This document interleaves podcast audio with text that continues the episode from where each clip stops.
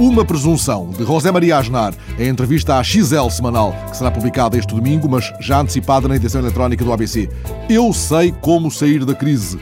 O antigo primeiro-ministro espanhol, contou ao ABC, fez um intervalo nas conferências em universidades americanas para escrever um livro onde conta a sua experiência governativa e propôs soluções. O título do livro: A Espanha pode sair da crise.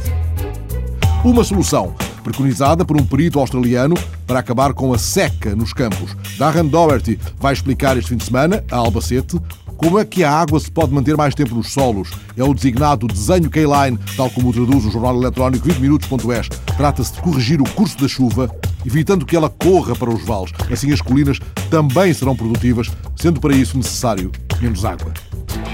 Um relatório trimestral da Panda Labs na edição eletrónica revista de internet.com. 90% do correio nas empresas é spam. Dos mais de 69 milhões de mensagens eletrónicas recebidas no correio das empresas analisadas neste primeiro trimestre, houve um ligeiro aumento de spam. Grande parte do lixo eletrónico tem a ver com falsas ofertas de emprego. Um desaparecimento contado na CBN, a rádio que toca notícia. Morreu Otto Stupakov, pioneiro da foto de moda no Brasil. fotógrafo Otto Stupakov, pioneiro da imagem de moda no país, morreu aos 73 anos na última quarta-feira. O corpo foi encontrado em seu apartamento. Foi encontrado morto na sua casa em São Paulo. Numa entrevista a ele e ela, em cujo sítio eletrónico estão algumas das fotos mais célebres, Stupakov explicou: Eu não trato a modelo como um cabide.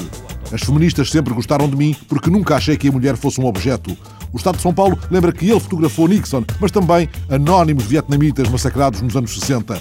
Fotografar gente importante, diz ele, não quer dizer nada porque fazer fotos sensacionais de gente famosa é mais fácil. Não tinha interesse por paisagens. O meu interesse, costumava dizer, é o ser humano.